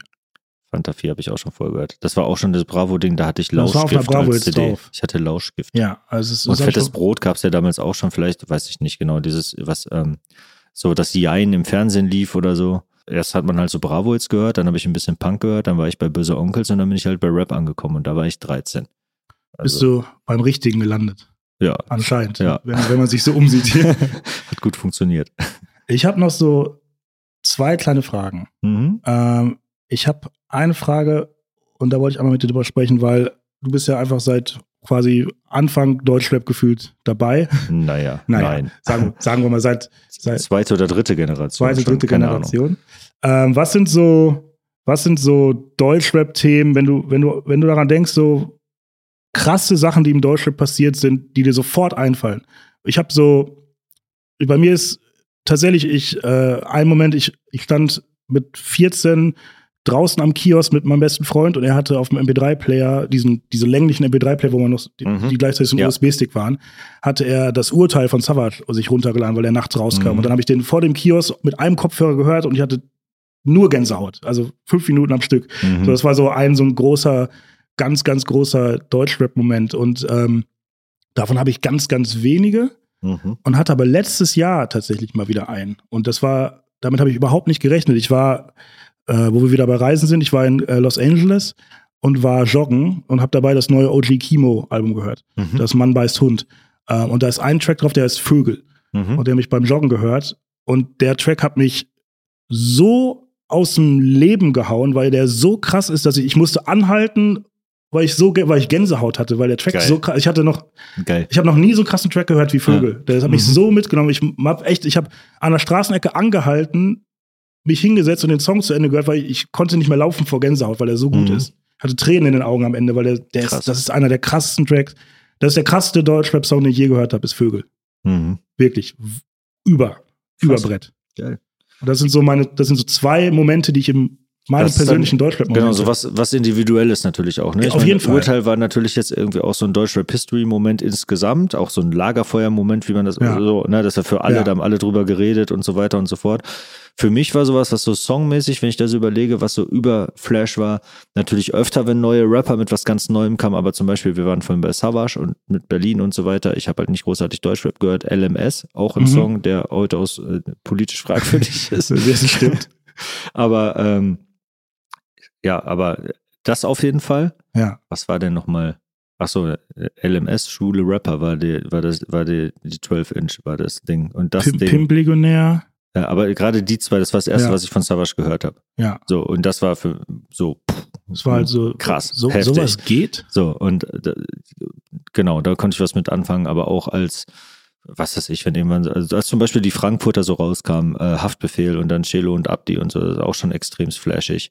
Äh, Weil die hatten das erste Bushido Mal, gewesen sein. Chelo und Abdi hatten nämlich das erste Mal, was fand ich so, so spannend damals, äh, wo wir wieder bei Kultur und Sprache sind, dass sich Sprache weiterentwickelt. Das war so das erste Mal, dass ich bewusst gehört habe, dass man so eine äh, arabische Aussprache mhm. ins Deutsche packt, dass die zum Beispiel nicht mehr Mercedes sagen, sondern Mercedes, mhm. dass sie so deutsche Wörter arabisch aussprechen. Ja klar, bei, bei, bei Chill und Abdi war natürlich die Sprache und der Slang. Wir hatten damals so ein Format, Wahnsinn. wo wir so Slang-Begriffe erklärt haben. Das haben wir tatsächlich, glaube ich, auch nur zwei, drei Mal gemacht, weil mit so vielen ging das gar nicht. Das ging mit Chill und Abdi, das haben wir dann noch mit Sadik und Dümer gemacht und so. Ja. Aber ähm, das war so ein Add-on-Video, was man dann auch noch ja. immer gedreht hat nach dem eigentlichen Interview. Yeah. Und ich habe gerade noch ähm, bei einem Format auf Instagram gesehen, dass da als Slang-Begriffe erklärt wurden und da war natürlich auch wieder die Hälfte von Chelo und Abdi, weil die haben das halt irgendwann so weit, ne, du musstest eigentlich schon wirklich äh, vier Sprachen können, um die ja, kompletten. Lyrics zu verstehen. Aber es ist halt, so, halt, halt so geil. Multilingual war. Ja, mega geil. Und ich finde sowieso der Gebrauch von Sprache, da habe ich vor zwei Tagen mit Khatak tatsächlich drüber gesprochen, weil auch wenn er seinen Film zum Beispiel gemacht hat, hat er immer gesagt, mit einer Rolle bei ihm, von ihm war in diesem Film darauf zu achten, dass die Sprache authentisch ist und dass alles authentisch ist in diesem Film und dass er gerne auch dazwischen grätschen sollte, äh, wenn irgendwo halt was nicht passt. Und da muss man mal gucken, hat man damals in Frankfurt Digger gesagt oder nicht? Das, ne? oder das, Bonn, ist ein, das ist eine Frage, die ich dir auch stellen wollte noch. Wie, wie schafft man es denn im Alter, wenn man sich mit Hip-Hop beschäftigt, nicht cringe zu sein? Mhm. So, weil, weil, keine Ahnung, ich denke an, die Tagesschau macht einen Bericht über Hip-Hop und sagt dann, yo, yo, yo, konkret, wir machen einen Bericht über Bushido. So, das sagt dann die Moderatorin und denkst du so, Alter. Sollen sie bitte lassen. Ja. Unangenehm. genau. So, äh, deswegen das. Ist sehr beliebt jahrelang in Deutschland gewesen. Dieses Yo, diese Yo-Yo-Yo-Gesten haben die komplette Beziehung zwischen Mehrheitsgesellschaft und ja. Kultur auf den Punkt gebracht. Das war, das ist der einzige Unterschied. Yo, yo, yo. Also ich glaube, also da ist ja jetzt noch so eine Sache. Tagesschau jetzt so als Vertreter für ganz, ganz viel, sind ja nicht nur Leute, die inzwischen alt geworden sind, sondern sind ja auch Leute, die einfach nicht Hip-Hop sind.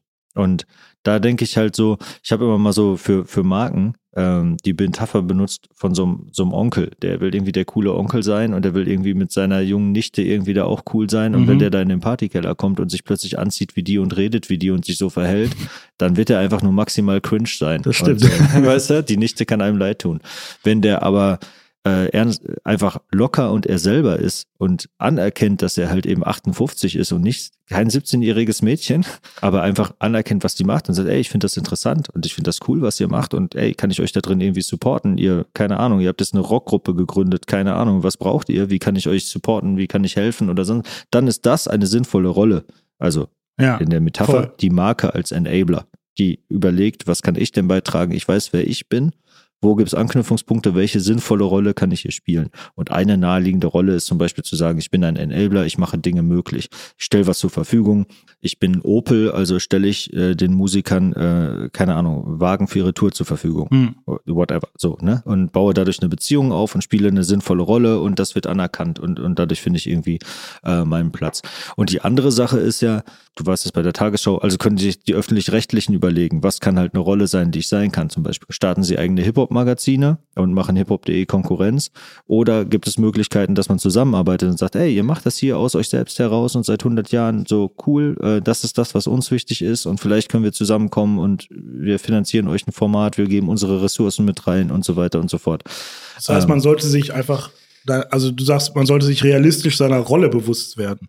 Ja. Mit dem Alter. Und die halt authentisch spielen. Und wenn du es selbst als Hip-Hop-Mensch älter wirst, dann ist das halt nochmal eine andere Frage. Ich muss mir die natürlich auch stellen, ne? weil das ich nicht werden will. Ich habe mich auch öfter gefragt, äh, ich habe ja auch eine Zeit lang deutlich weniger Video-Interviews gemacht, habe mich mehr auf das Management und das Unternehmerische und so weiter halt irgendwie bla und hatte auch nicht immer vor, ähm, auf der nächsten Plattform der nächsten Generation 19-Jährigen mich jetzt zu battlen, um bla, ja, weil ich wollte nicht so ein Berufsjugendlicher werden, der dann irgendwie so Selfies vor der, vor der Rap-Crowd macht und aussieht wie ein Pädophiler. So, weißt du, wo ja, man sich denkt, was klar. macht der alte Diese, Mann da? Wie dieser, der, so. der, der Typ, der ein bisschen zu alt ist und noch in der Disco ist. Ja, genau. So. Der wollte ich auf jeden Fall safe nicht werden. Ich hatte ja auch keinen Bock darauf, jetzt hier so hängen zu bleiben und sonst was. Ich habe es dann irgendwann doch wieder gemacht, weil jetzt bin ich gerade sehr, also äh, hoffentlich nicht das, aber äh, dann doch wieder Shows zu machen und dann zu gucken, was sind denn finden dann die passenden Shows. Und wenn ich jetzt dann zum Beispiel Panel-Discussions mit 200 Leuten im Publikum irgendwie äh, moderieren darf und so weiter bei unseren Havana Club Grounds Talks, äh, dann ist das was, was mir halt Bock macht und was cool ist. Ich muss nicht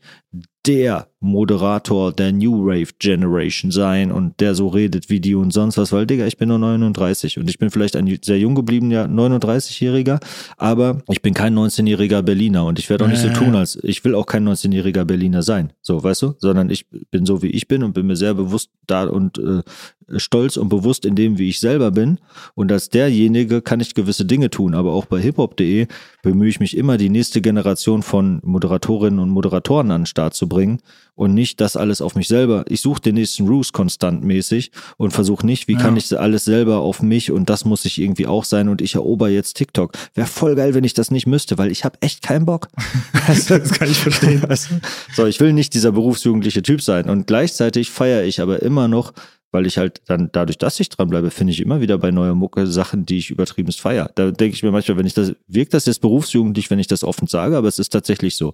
Weißt du, also ich höre äh, jetzt auch, ich habe in den letzten Tagen sehr viel, mein Lieblingssong in den letzten drei Wochen ist ähm, einer von Mac Mall, den kannte ich gar nicht. Mac Mall, My Opinion. Ein, weiß gar nicht, wo der Dude herkommt, klingt auf jeden Fall sehr nach West Coast äh, mutmaßlich. Und äh, ja, keine Ahnung, sowas, also ne, manchmal, man hört ja auch da mal alte Sachen, dann wieder neue und sonst was, aber ich habe sehr viel Drill gehört in den letzten Jahren. Ich kann auch mit, also keine Ahnung, ich höre schon eigentlich Sachen, die jetzt gerade rauskommen und natürlich will ich das auch da dranbleiben, weil während ich auf der einen Seite nicht der Berufsjugendliche werden will, äh, und mich weiterentwickeln will im Leben und so weiter und so fort, will ich natürlich auch bei der Kultur, mit der ich mich befasse und der ich so mein Leben bisher gewidmet habe, dranbleiben. Und so, ne, und mir das zumindest open-minded reinziehen und gucken, was ich davon feiere und was nicht. Ich glaube, das ist ein großer Punkt, wenn man A, was Kreatives macht in, im weitesten Sinne und B, auch wirklich nicht krampfhaft versuchen will, jung zu bleiben, aber, aber sich das zu bewahren, ist einfach, dass man seine Neugierde nicht ver verliert.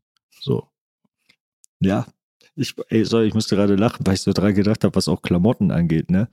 Äh, zwei, drei Monate her oder so. Ähm, mir die ganze Zeit so UK Drill Sachen reingezogen. Ich will übrigens so einen Pulli haben. Von Hip-Hop.de Hoodie? Der sieht ja, sehr nice aus. ja, feiere ich auch, danke. Äh, Nike Tech Anzug habe ich mir geholt. Kennst du diese Trainingsanzüge? Ja, hast du vom Sehen kennst Bestimmt, du ja. Nike Tech. So. Ich habe mir viel so UK Drill Sachen reingezogen und hatte auch Bock drauf, musste mich sehr fragen, ey, also Du bist kein 17-jähriger Schwarzer aus East London. Du wirst auch nicht so aussehen, wenn du einen Trainingsanzug holst. Und, Aber du hast ihn trotzdem geholt? Ich habe mir den Anzug trotzdem geholt. Ich muss dann halt auschecken und erstmal nochmal zwei, drei Leute fragen, ey, ist das hier gerade drüber oder ist das, oder kommt das gut so? Ähm, ich habe es ja auch nicht mit Sturmhauben und, und Handschuhen und sonst was dann noch kombiniert. Weißt du, man muss das ja immer wieder diese Einflüsse mit sich selber, Sample-Kultur, ne? Und das dann halt aber integrieren und du hast das halt ein stimmiges Gesamtbild abgeht. Und ich fand es so witzig, als ich einmal dann mich mit einem Kollegen getroffen habe, so richtig oldschool-mäßig mit äh, zwei Bier auf der Parkbank und bin dann abends halt rausgegangen, um den Kollegen zu treffen und treff so einen 17-Jährigen. Und der hat denselben Anzug an? Der hat halt auch so einen Anzug an. weißt du? Und ich denke mir so krass, ey, der ist einfach 17 und ich bin 39, renn rum wie der der, ich, ich hinterfrage so gerade, ob ich alles richtig mache im Leben. Hab dann kurz danach dem Kollegen, der irgendwie rausgeflogen war, was Rap angeht, und mir dann auch gesagt hat, ja, aber inzwischen ist ja auch alles scheiße geworden und früher war ja noch alles besser. Und ja, was ja. ist denn gerade cool? Dann habe ich dem ein paar Sachen erzählt und das sind das, das, das, das. So, kennst du Central C? Der ist gerade zum Beispiel todesangesagt und bla bla bla. Und plötzlich kommt der Typ von hinten mit dem Like Tech-Anzug, der 17-Jährige, die da kiffend auf der nächsten Parkbank rumgegangen haben und fängt an, Central C-Part zu rappen. Und ich war irgendwie dann auch ganz zufrieden mit der Welt. Also, weißt du? Das, also mehr Hip-Hop als die Story geht ja eigentlich gar nicht. Ja, ist doch geil. Da steckt ja irgendwie alles, alles zusammen. Drin, alles, ne? alles zusammen in dieser Geschichte. Und, Sie runden es perfekt ab. Und man muss es dann halt eben hinterfragen. Und natürlich will ich nicht mit den, also weißt du, wenn ich mit den 17-Jährigen jeden Abend auf der Parkbank kiffend hängen würde und Central C rappen, würde ich irgendwie auch was verkehrt machen. Aber ich will halt auch nicht, Aber auch nicht der Kollege sein, der sagt, alles kacke geworden. So. Es war eine schöne Zeit damals. Ich finde immer, äh, wo man ganz viele Leute sieht, die sich zu jugendlich anziehen, ist in Hamburg. durch okay. Hamburg läuft, da sieht Keine man, sieht man immer so, so Leute, die so viel zu alt sind, aber noch so eine, so eine Basecap tragen und so bunte Klamotten. Irgendwie ist das in Hamburg so ein Ding. Ich weiß auch nicht. Sind, Kann sein. sind alle zu alt aus. Ja. Ich habe äh, tatsächlich, wir sind, wir sind relativ am Ende. Ich habe noch zwei kleine Sachen. Ich habe einmal so einen kleinen Blog, den mache ich immer am Ende. Das sind Fragen, die mhm. von Chat GPT bzw. von Google Autocomplete gemacht wurden. Perfekt. So, und die stelle ich jetzt einfach mal. Erste Frage. Was macht eigentlich Toxic von hiphop.de? Komplexe Frage auch tatsächlich, äh, weil es sehr vielseitig ist, was ich arbeitsmäßig mache. Wenn ich nicht gerade, also, puh. Ähm, wir haben gleich ein Meeting zur Planungs-BWA. Da geht es darum, die Finanzen für die nächsten Monate zu planen. Gerade habe ich noch was erzählt davon, für Partner halt äh, Themenvorschläge dazu machen. Dann arbeitet man an Konzepten, äh, die man halt irgendwohin pitchen möchte und arbeitet was aus. Und ich gehe dann immer bei den entsprechenden Teams an solchen Stellen dann da, wo es Sinn macht, halt mit rein, gebe dazu Feedback, mache auch selber was. So. Ansonsten ziehen wir bald um, habe ich dir gesagt, und dann habe ich wieder damit zu tun, welche Möbel kommen da rein und ich hey, kann Stinger, gerne vorbeikommen und dir ein bisschen was. Gefunden? Ich kann dir das gerne richtig, ich mache dir das richtig schön. Hm.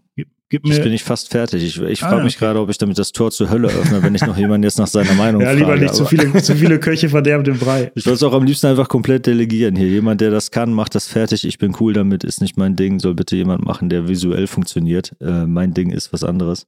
Aber ja, deshalb ist das bunt gemischt. Ne? Es sind halt so äh, zwei, drei Unternehmen und selbst da drin die eierlegende Wollmilchsau, wie wir vorhin besprochen haben.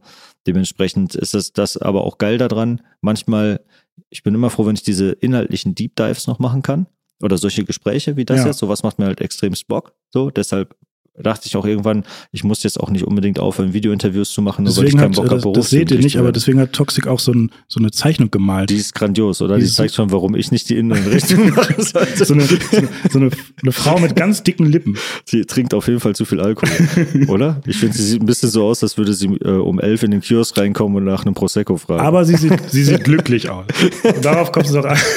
Okay, nächstes Chat. Zweite Frage, Frage. Ist, äh, hat Toxic noch seinen Bart?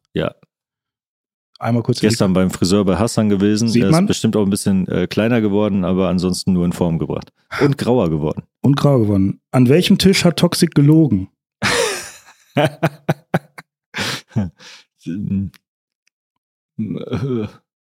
don't know.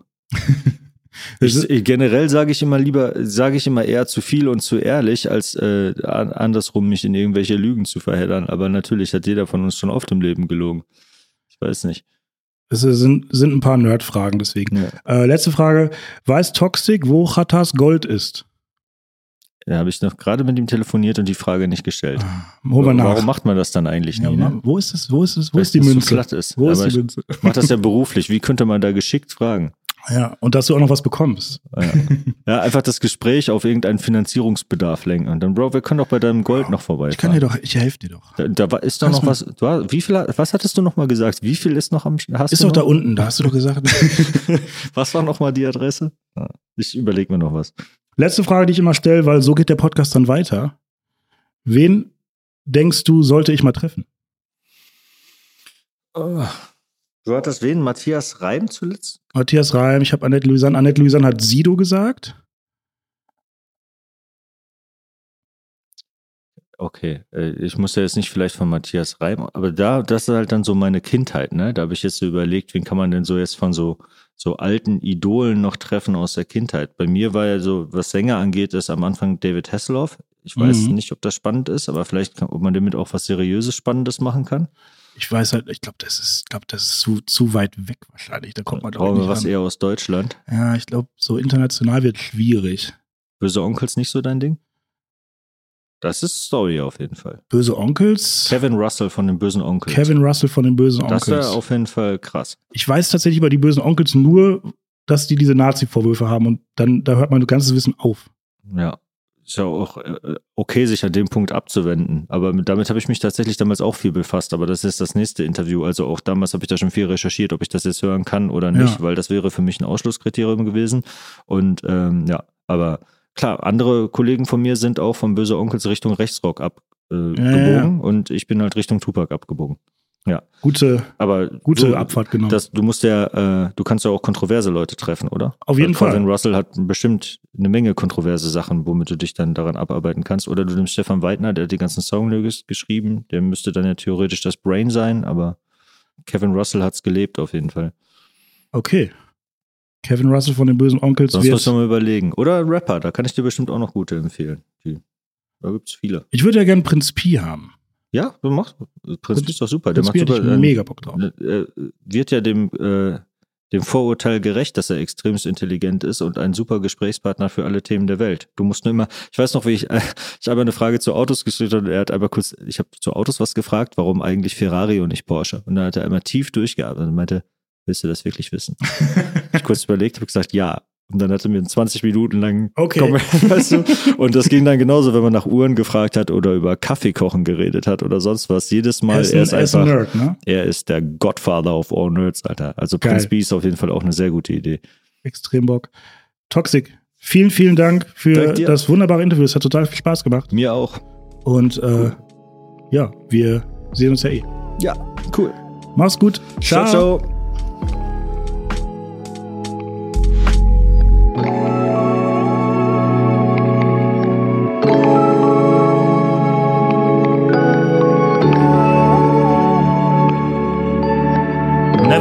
Idols ist eine Produktion von Bad Kids.